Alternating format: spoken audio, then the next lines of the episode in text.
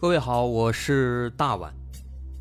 我们的《绝密档案》在喜马拉雅已经陪大家走过了一年多的时间，一年多的时间，我们更新了一百多期节目，在这一百多期的内容里，我们讲述了各种各样的怪奇事件。那在今后呢，我们也想尝试去做更多的其他类型的内容，比如一些自然怪象，比如有一些名人的黑幕。或者说是黑帮的发迹史，亦或是各种悬疑大案，以及更多的其他题材的探索。针对这些内容，目前我们也已经有了一个大概的规划。我们将会把这些内容做一个大概的整合，放在之后我们即将推出的一个新的专辑当中。这个专辑的名字暂定叫做《绝密档案：深夜调查局两百家尘封的未解之谜》当中。需要说的是，这个新专辑我们决定在喜马拉雅作为会员节目进行独家播出，总计有两百多集的内容。专辑上线时间将会在不久之后的九月九号，大家届时可以在喜马拉雅搜索关键词“绝密档案深夜调查局”，就能够找到这部新的专辑了。在上线前的这段时间当中，也欢迎大家添加我们喜马拉雅工作人员的微信。X m l y 零三三零，也就是喜马拉雅四个字的拼音的首字母加零三三零，x m l y 零三三零。添加微信之后，工作人员将会把大家拉进喜马拉雅官方的粉丝群，届时将会有不少福利活动，送喜点、送签名书等等其他惊喜在等着大家。需要特别说明的是，新专辑。将会是喜马拉雅的会员专辑，也就是说，如果您是喜马拉雅的会员，就可以免费收听本专辑。目前，喜马拉雅的会员价格为每个月六块钱，六块钱就可以听到我们的两百多集故事，也是很划算了。希望大家能够多多理解，多多捧场。九月九号，我们不见不散。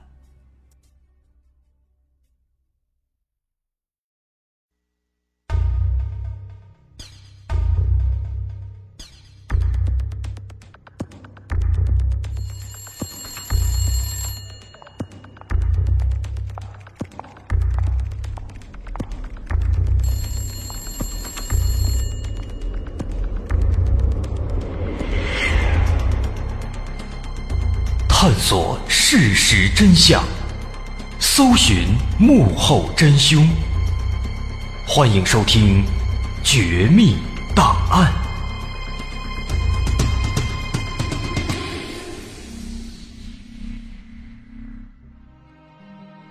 还原事实，探索真相。欢迎来到《绝密档案》，我是大碗。在上集当中，咱们说了两起案子。从这两起案子又挖到了案件的凶手啊，是一个叫做曼森家族的一个组织，这家族首领叫做查尔斯曼森。这查尔斯曼森呢，挺奇葩的，他手底下有好多好多粉丝，这帮粉丝呢也特别奇葩，啊，对这个曼森呢几乎到了一个迷恋疯狂的一个程度，愿意为他做任何事情。那这到底是为什么呢？这查尔斯曼森他到底？何德何能？为什么能受追捧到这种程度呢？这还得从他小时候开始说起。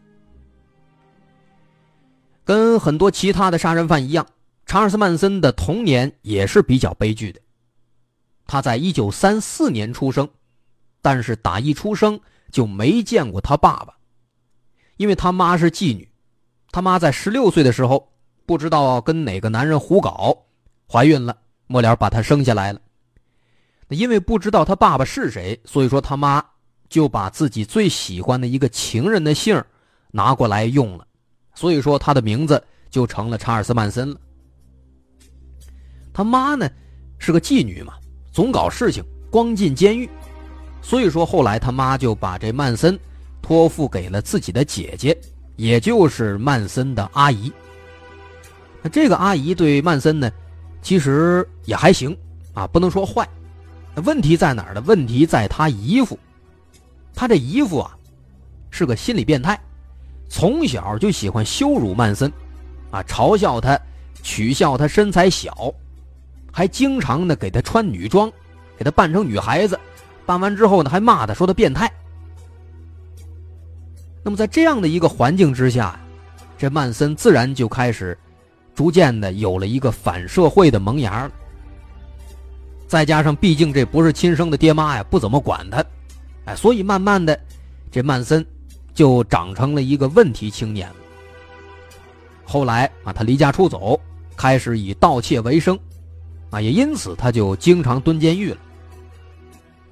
他最早从六岁开始就天天去警局，啊，要么后来长大了蹲监狱。不过这个频繁的、长期的监狱的生活，却让他学会了一项新的技能。他喜欢研究身边的人，喜欢去思考这些人的行为和他们所说的话。代表着什么样的深层的意思？因为很多人都是表里不一的，只有了解了对方想的是什么，才能够更好的让对方为己所用。那么说白了，他的观察力非常强，能够洞悉人心。那么这项技能在后来他当上这个邪教首领之后，发挥了非常大的作用。就这样断断续续的进监狱、蹲监狱，然后再出来，慢慢的曼森就已经成年了。但是长期的牢狱生活，并没有让他重新做人，他开始到处坑蒙拐骗，直到他骗了一个姑娘，把人家肚子搞大了，甚至后来还强奸了这个姑娘的室友。啊，于是这次，因为成年了，对他的判决更加严重了，他被判了十年。不过这次入狱，曼森开始意识到一个问题，他意识到自己年纪是越来越大了。这一次判了十年，十年之后出狱可能三十多了，那不比现在了，肯定就没有那么多的精力再去坑蒙拐骗了。这曼森呢，虽然说他是坏蛋，但是他并不愚蠢，相反他很聪明。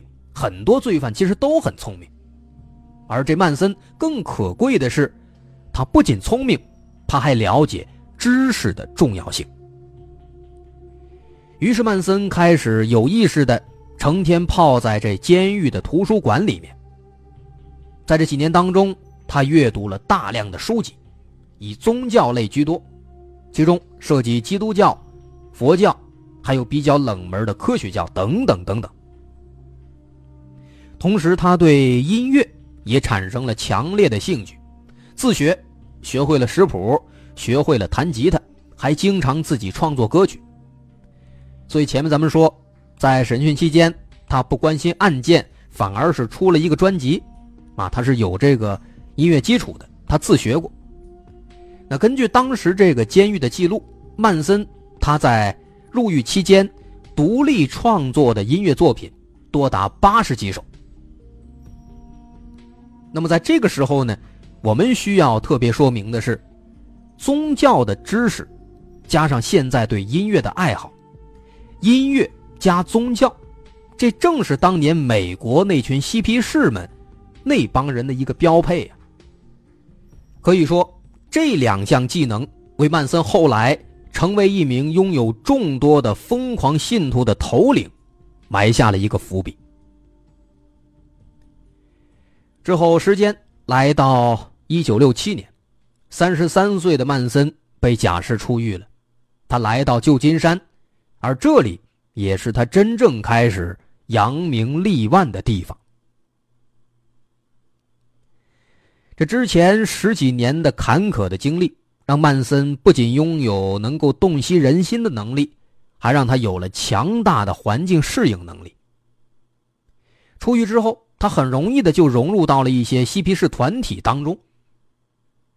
在此期间呢，他一不小心还吸引了很多十几岁的年轻小姑娘。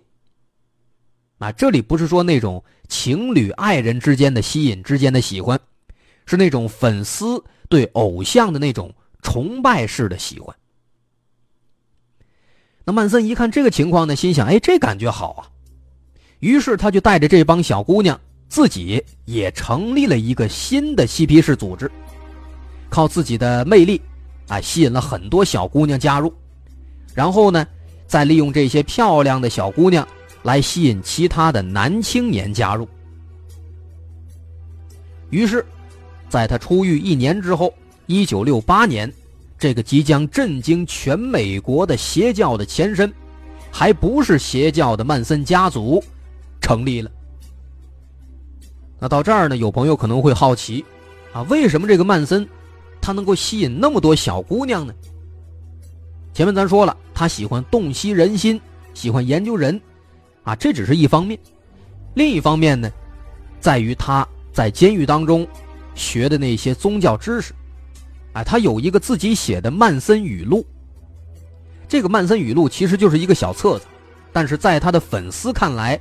这个曼森语录就好比《论语》之于孔子，啊，那是曼森智慧的结晶啊，是曼森的智慧深深的吸引了他们。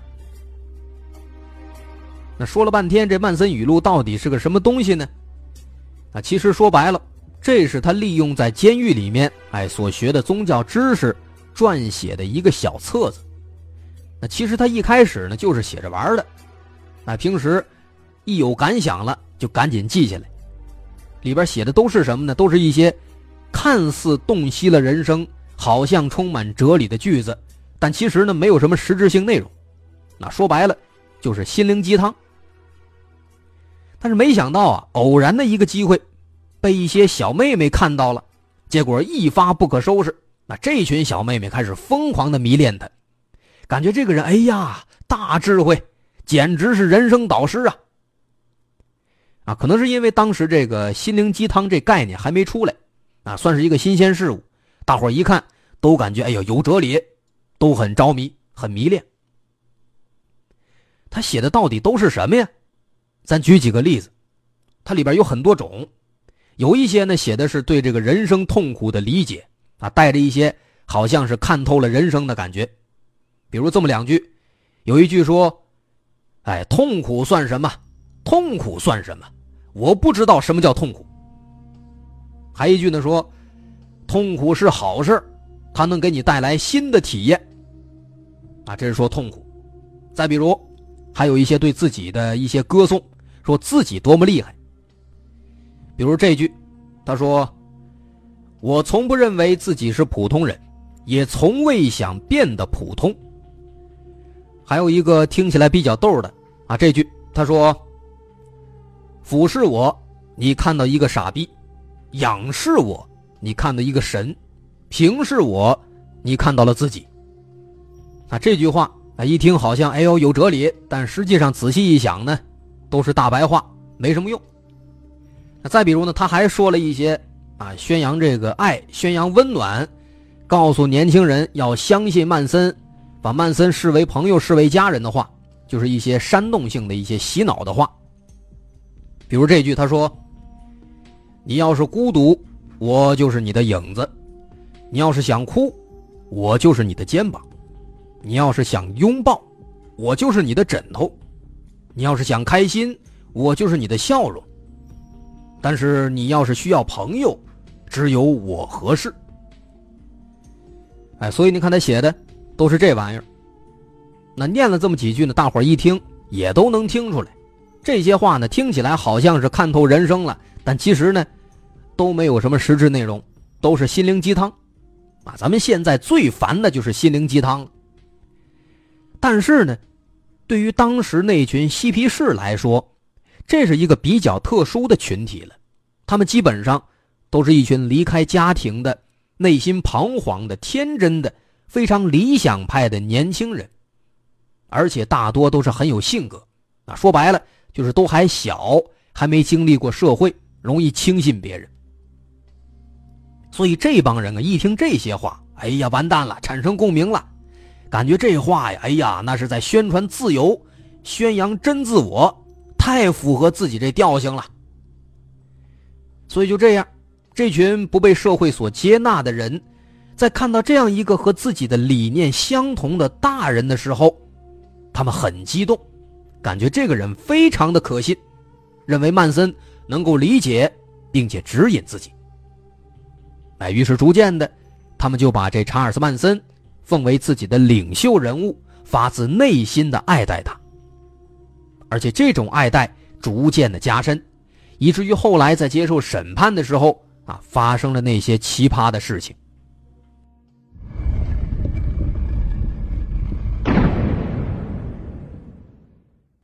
其实，在最开始的时候啊，他们这个曼森家族这个组织和当时其他的非常流行的嬉皮士团体没有什么区别，啊，一群男男女女一起住在一个废弃的农场里面，天天的念叨自由与和平啊，天天米尔巴西什么都不干，啊，抽烟的抽烟，吸毒的吸毒啊，天天搞乱伦，干什么都有。这个曼森呢，他最初的心愿啊，其实也不是跟现在一样。啊，不是说做一群人的领袖，他的愿望呢，其实是出名和发财，啊，能够成为一群这种青年人的心灵导师，还有精神领袖这样的一个情况呢，纯粹是误打误撞。说当时这帮人迷恋他到了什么程度？男的贩毒，女的卖淫，就是为了供养这查尔斯曼森。这查尔斯曼森呢，渐渐的也发现。哎，自己这样的一个身份啊，居然也可以给自己带来金钱、带来地位。所以呢，他也就开始，哎，开心的享受这帮人的尊敬和崇拜了，并且与此同时呢，他也开始琢磨，怎么样利用这帮人来做更多的事情。于是有一天，曼森自称受到了当时非常火的披头士乐队的启发，说自己是救世主。而那个披头士乐队呢，其实就是前来告诉世人耶稣即将降临的先知。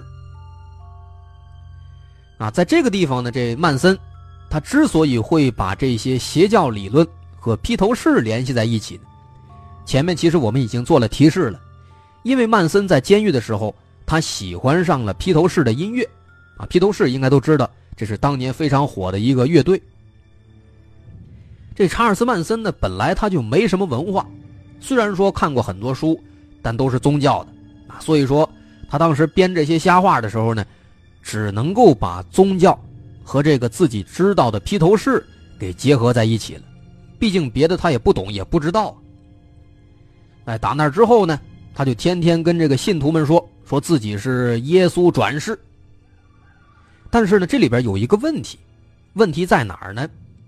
按照圣经的说法，耶稣在降临之前，都会有一个先知站出来告诉世人说耶稣要来了。所以说呢，需要有一个先知的身份出现，有一个先知出现了，这样他才能够让自己这个是耶稣转世的这个事情呢变得合理化。那所以他喜欢的那个披头士乐队就成了先知了。哎，他说自己呢。是受到这个披头士乐队的一个启发，意识到自己原来是耶稣转世，啊，让大家听自己的话。那当时呢，这个披头士乐队啊，出版了一张非常著名的白色专辑，啊，他们的粉丝应该都听说过白色专辑。然后当时这专辑一出呢，这查尔斯曼森立马就宣布，说这先知啊，他们预言到了一些事情，哎，他们通过这个白色专辑告诉大家。我明白其中的意思，说一场革命马上就要爆发了。为什么呢？因为这个披头士不是先知嘛，他们这个专辑当中呢有一首叫做《革命》，哎，曼森就说这个表示马上爆发革命了。还有一首叫《黑鸟》，他说这什么意思呢？这表示掀起革命起义的是黑人啊，等等等等。另外，这个曼森还预言。说，在这场革命当中，黑人最终会把白人打败，黑人会统治这个世界，而曼森呢，会率领信徒们躲进一个无底洞里，躲过这场灾难。之后，黑人们会发现啊，自己不会治理地球，然后这帮黑人会把曼森请出山，从而由曼森完成对世界的拯救。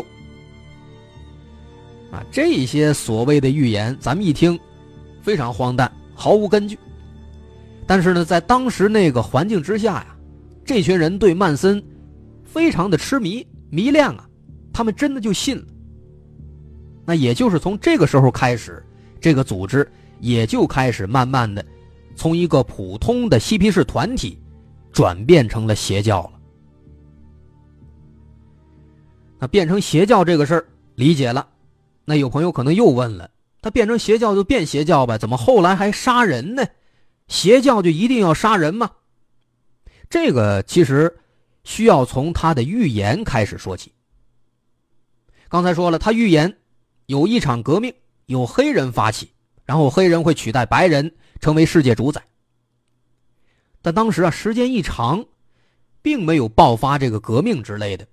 他一琢磨，不行啊，自己这预言没有实现啊，那信徒们不相信我了，怎么办呢？哎，于是他就决定自己来制造几起大型的谋杀案件，然后嫁祸给黑人，引起种族矛盾。从而真的引发一场暴动，那这样的话，自己的预言不就实现了吗？说这时候呢，是一九六九年，那这一年的曼森，他创作了一首歌，叫《曼森杀人王》。啊，创作完成之后，他就想请当时比较有名的一个音乐制作人，叫特瑞梅切尔，帮他录成唱片。但是啊，人家梅切尔认为这歌太差了，就给拒绝了。这曼森一听，得恼羞成怒。那正好当时呢，他想实现这个预言嘛，他就打算制造几起谋杀案呢，所以马上他就派了三男一女前往这个梅切尔的住所，给他们下命令，要求他们以最残忍的方式处决里面的所有人，并且不能留下任何活口。但其实，在那个时候啊。人家梅切尔早就搬家了。当时他以前的那栋房子里边住的，不是梅切尔，是好莱坞女星莎朗塔特和她丈夫罗曼波兰斯。哎，所以说呢，阴差阳错的就酿成了开头咱们所说的那第一起案子了。那之后，其实他们还做了很多起别的案子，包括开头说的那个拉比安卡夫妇的案子，其实也是这个原因。他就是希望能够通过很多的谋杀案嫁祸到黑人身上，引发一场暴动来实现预言。所以说，在那些现场墙壁上发现用这个人的血写的一些单词，什么这个“侏罗去死吧”“起义”啊，这些单词其实呢，他就是想利用当时这个黑白人之间存在的一些矛盾，把这个事儿呢引到黑人身上。那这是当时这几起案子真正的案发的原因。那后来在这帮人被捕之后，根据一些信徒的供述，在查尔斯·曼森身上最少有三十五条人命，但是当时比较可惜，有据可查的只有七条了。啊，不过仍然可以预见，实际的死亡人数应该是更多的，因为当时苏珊就曾经交代过，说曼森家族。曾经在山谷、沙漠当中杀过人，而且那一次至少就杀了十一个人，至少有十一具尸体还没有被人发现。这个事实也的确如此。三十九年之后，警方在曼森家族当年住的那个农场当中，又发现了两个秘密的墓地，这两块墓地里面埋葬了十多具骸骨。啊，这也证实了之前的猜测了。但是比较可惜的是，根据美国法律，被控告对象已经入狱服刑之后，警方就不能再动用公共的资金来做深入调查了。所以说，曼森身上的其他命案就这样只能够不了了之了。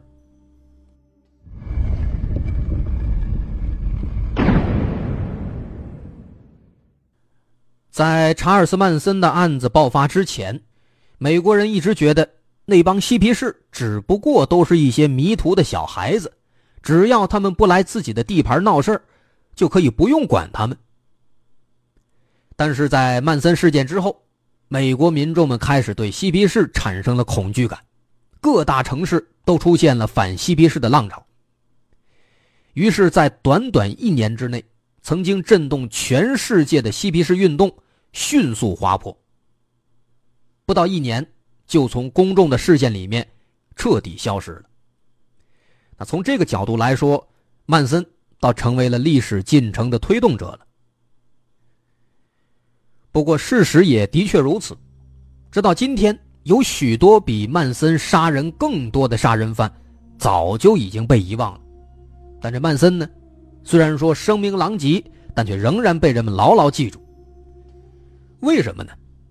这原因可能很复杂，也许是因为曼森家族杀害和计划杀害的都是一些名人，但是更重要的是，和其他的连环杀人犯相比，曼森杀人甚至都不用自己动手，全是他的小迷妹、小迷弟们替他完成的。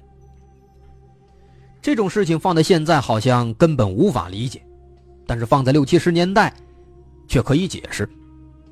对于那些渴望爱和自由、追求什么精神平静的年轻人来说，美国社会的动荡导致他们内心不安，所以这是一群嬉皮士，他们变成了嬉皮士。同时又因为处在青少年时期，有叛逆心理，这个心理在不断的发展，再加上曼森的蛊惑，也使得他们开始彻底沦陷，成为了曼森杀人的帮凶，乃至直接的操刀者。到现在，曼森这个名字几乎在美国已经成了邪恶的代名词了。曼森家族这起案子后来也入选了美国《时代周刊》发布的二十世纪全球十大要案榜单。美国的犯罪心理学家在研究曼森的时候，把曼森的影响力跟动荡不安的社会本身联系起来。这些专家们说，在今天的美国。几乎所有具有反叛倾向的团体都受到了曼森邪恶说教的影响，无论是邪教分子还是新纳粹主义者，曼森已经变成了他们的精神图腾，一个反叛既定体制的复仇符号，同时也是一名煽动者。由此可见，曼森的影响是巨大的，直到现在仍然是余波未了。有很多电影、游戏、纪录片，甚至戏剧，都有曼森出现，甚至在影射他的行为。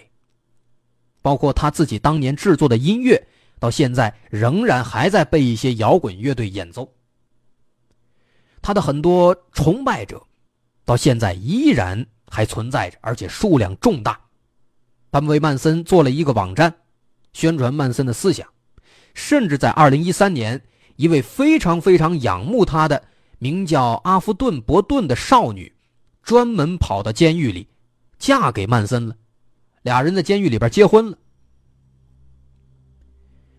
除此之外，最能够体现曼森的影响的，应该是他收到的信件了。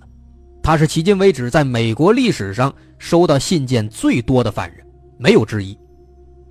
有很多年轻人给曼森写过信，大多都是十来岁的。有反叛心理的青少年时期的孩子，说希望能够加入曼森家族。据说平均他每天要收到四封信，直到二零一七年十一月。因为在二零一七年十一月，曼森在监狱当中自然死亡了，终年八十三岁。那虽然说让他自然死亡有点让人不解气，但好在他罪恶的一生也终于画上了一个句号。我们纵观曼森的一生，幼年时期的曼森被姨父虐待折磨。寄人篱下的他，也许在内心当中曾经不断的询问过：如果真的有上帝，真的有神，为什么他们要这样安排自己的生活呢？为什么上帝没有出现在面前来救助他，救助他于水深火热之中呢？当一个无力的人在受过凌辱和虐待之后，他往往会无比的渴望力量，向这个世界施以暴力和仇恨。也因此，长大后的曼森走上了犯罪道路。他甚至在这个过程当中企图神化自己，赋予自己无上的神力。而这种被扭曲的拯救情节，也是他幼年那种内心虚弱的极端的发展。而他渴望被赋予的神力，实际上只是暴力。他所谓的爱与自由，是建立在牺牲别人的自由、牺牲别人的幸福，甚至生命的基础之上的。综上所述，查尔斯·曼森，他不过是一个披着伪善外表的无知的杀人狂魔，他草菅人命又残酷无情。在一七年末，看到他死亡的新闻的时候，还有很多人在网上悼念，无法理解。早点看清这是一个什么样的人。好，今天绝密档案咱们就说到这儿。